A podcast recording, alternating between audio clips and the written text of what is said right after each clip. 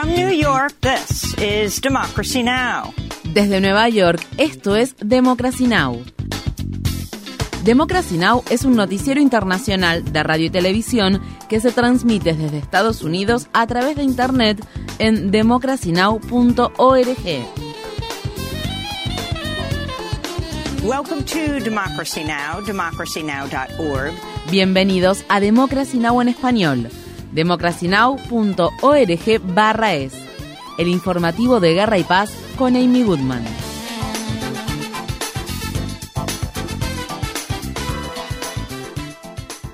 Los líderes de los países de África Occidental tienen previsto celebrar una cumbre de emergencia el jueves para hablar sobre la situación de Níger tras el reciente golpe de Estado militar. La Comunidad Económica de Estados de África Occidental había amenazado con realizar una intervención militar si los líderes militares de Níger no entregaban el poder antes del domingo. Sin embargo, ha habido una profunda división dentro del bloque regional en relación a cómo responder después de que los líderes golpistas decidieron ignorar dicha amenaza.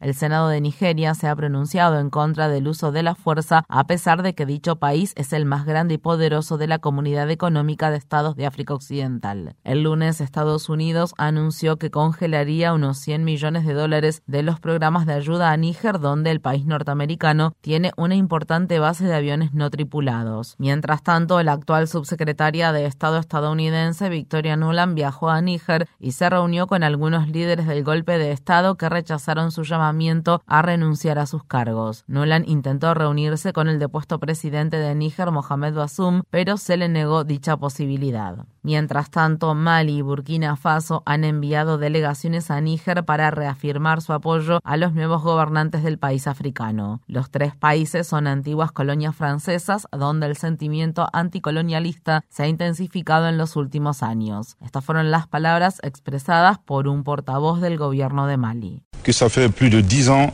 que le Burkina Faso, le Mali et le Niger me gustaría recordarles que Burkina Faso, Mali y Níger han estado lidiando durante más de 10 años con las negativas consecuencias socioeconómicas, políticas, humanitarias y de seguridad de la peligrosa aventura de la OTAN en Libia. Así que, por supuesto, nos preguntamos, si eso nos llevó 10 años, ¿cuántos años nos llevaría a superar otra aventura de la misma naturaleza en Níger? No lo sabemos. ¿20 años? ¿30 años? 40 años, 50 años. Lo cierto es que el presidente Goita y el presidente Traoré han dicho claramente no, no y no. No aceptaremos una intervención militar en Níger. Nuestra supervivencia depende de ello.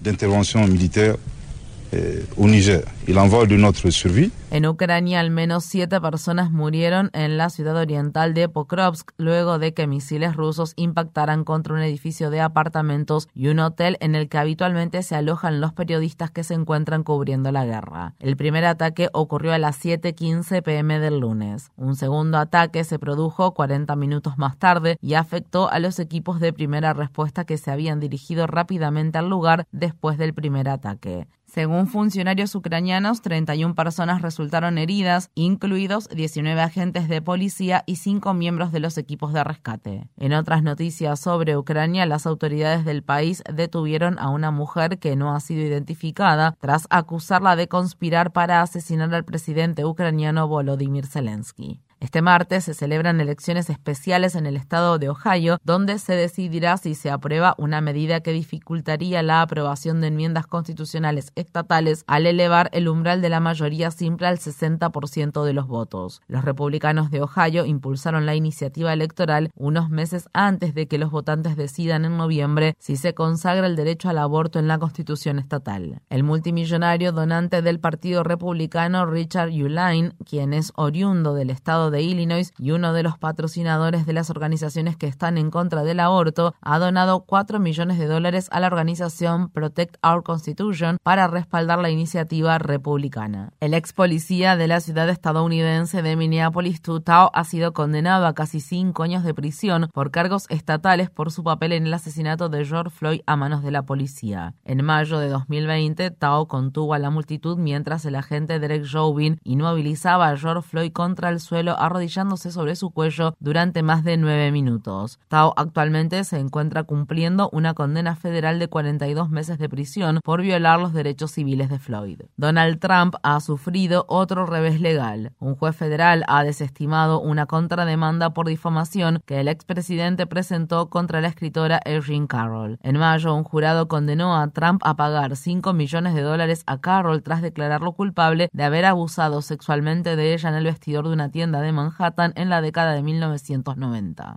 Más de un millón de hogares y empresas se quedaron el lunes sin electricidad cuando una tormenta mortal azotó el este de Estados Unidos desde el estado de Alabama hasta el estado de Nueva York. Al menos dos personas murieron a causa de la tormenta. Mientras tanto, el canal de noticias CNN informa que las recientes olas de calor que han afectado el suroeste de Estados Unidos se han cobrado la vida de al menos 147 personas en cinco condados de los estados de Arizona, Nevada y Texas. Los expertos estiman que el número real de muertos es mucho mayor. En la ciudad tejana de Baytown, dos personas que llevaban 52 años casadas murieron luego de que no pudieron pagar el arreglo de su aire acondicionado. Las condiciones climáticas extremas que derivan de la crisis generada por el cambio climático siguen devastando comunidades en todo el mundo. En Eslovenia, las inundaciones han causado la muerte de al menos seis personas, en lo que el primer ministro ha descrito como la peor catástrofe natural que ha azotado el país. En Corea del Sur, las autoridades están evacuando rápidamente a unos 40.000 jóvenes que se encuentran en un evento mundial de jóvenes scouts debido a un tifón que se aproxima y al calor extremo que enfrenta la región.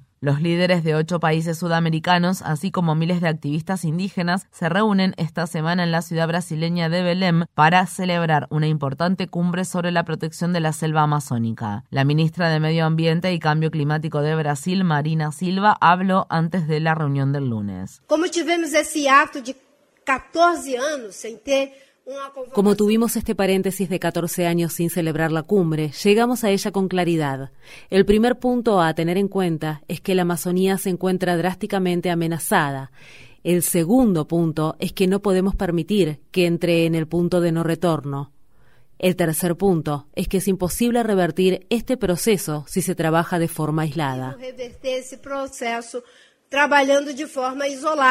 Muchos líderes indígenas planean asistir a la cumbre de la Amazonía. Estas fueron las palabras expresadas por el cacique Raoni del pueblo Cayapó.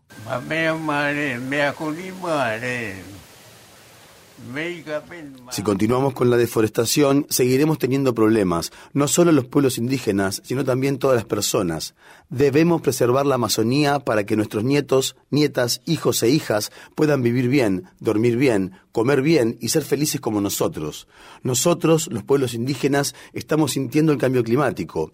Muchos ríos se están secando, hace mucho calor y la temperatura en la aldea es muy alta. Los bosques están secos, los ríos se están secando porque hace mucho calor y llueve poco. Y esto se percibe en las aldeas y las comunidades indígenas.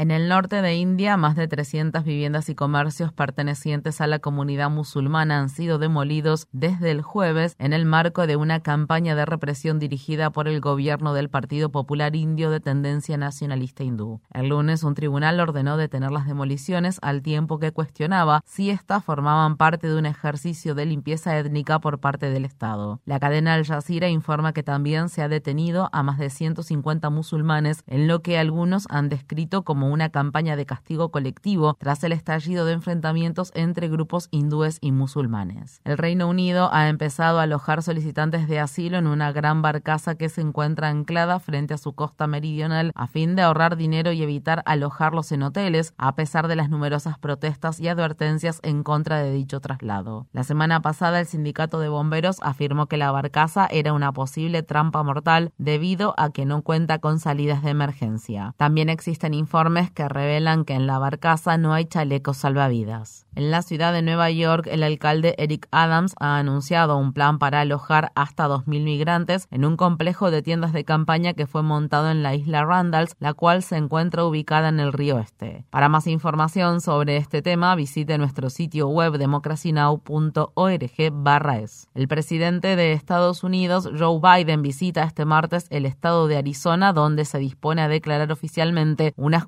405.000 hectáreas de tierras aledañas al Gran Cañón como nuevo monumento nacional. Durante mucho tiempo, los ambientalistas y las comunidades indígenas han estado presionando para que se protejan estas tierras. La medida pretende bloquear de forma permanente la extracción de uranio en la zona. En la ciudad estadounidense de Chicago, la policía ha acusado a un hombre de 43 años de homicidio en primer grado tras disparar intencionalmente en la cabeza a una niña de 9 años que estaba andando en un patinete. Testigos presenciales dijeron que el atacante estaba molesto porque la niña, Serabi Medina, y otros niños estaban haciendo demasiado ruido frente a su casa. Se espera que el atacante, identificado como Michael Goodman, comparezca este martes ante un tribunal. Esta es la segunda vez que la violencia con armas de fuego destroza a la familia Medina. En 2018, la madre de Serabi Medina murió tras recibir un disparo en la cabeza. La policía de la ciudad de Montgomery, estado de Alabama, ha emitido cuatro órdenes de arresto después de que un grupo de navegantes blancos atacara a un trabajador portuario negro que les pidió que movieran su embarcación, la cual se encontraba ilegalmente anclada en el lugar. Las imágenes de un video que fue grabado con un teléfono celular muestran cómo la pelea se recrudeció cuando un grupo de hombres acudió a defender al trabajador portuario. Un joven de 16 años que se apoda Aquaman Negro en la red social TikTok donde el video se viralizó por primera vez, aparece en las imágenes nadando a través del río para ayudar al trabajador portuario. En noticias laborales, más de 11.000 trabajadores municipales de la ciudad estadounidense de Los Ángeles han iniciado una huelga de un día, la primera desde 1980. El Sindicato Internacional de Empleados de Servicios, capítulo 721, representa a los trabajadores que están en huelga, entre los que se encuentran jardineros, conserjes y socorristas. La ciudad de Los Ángeles ha sido testigo de una ola de campañas de sindicalización este verano. Por su parte, los guionistas de Hollywood están en huelga desde mayo y los actores desde el 14 de julio.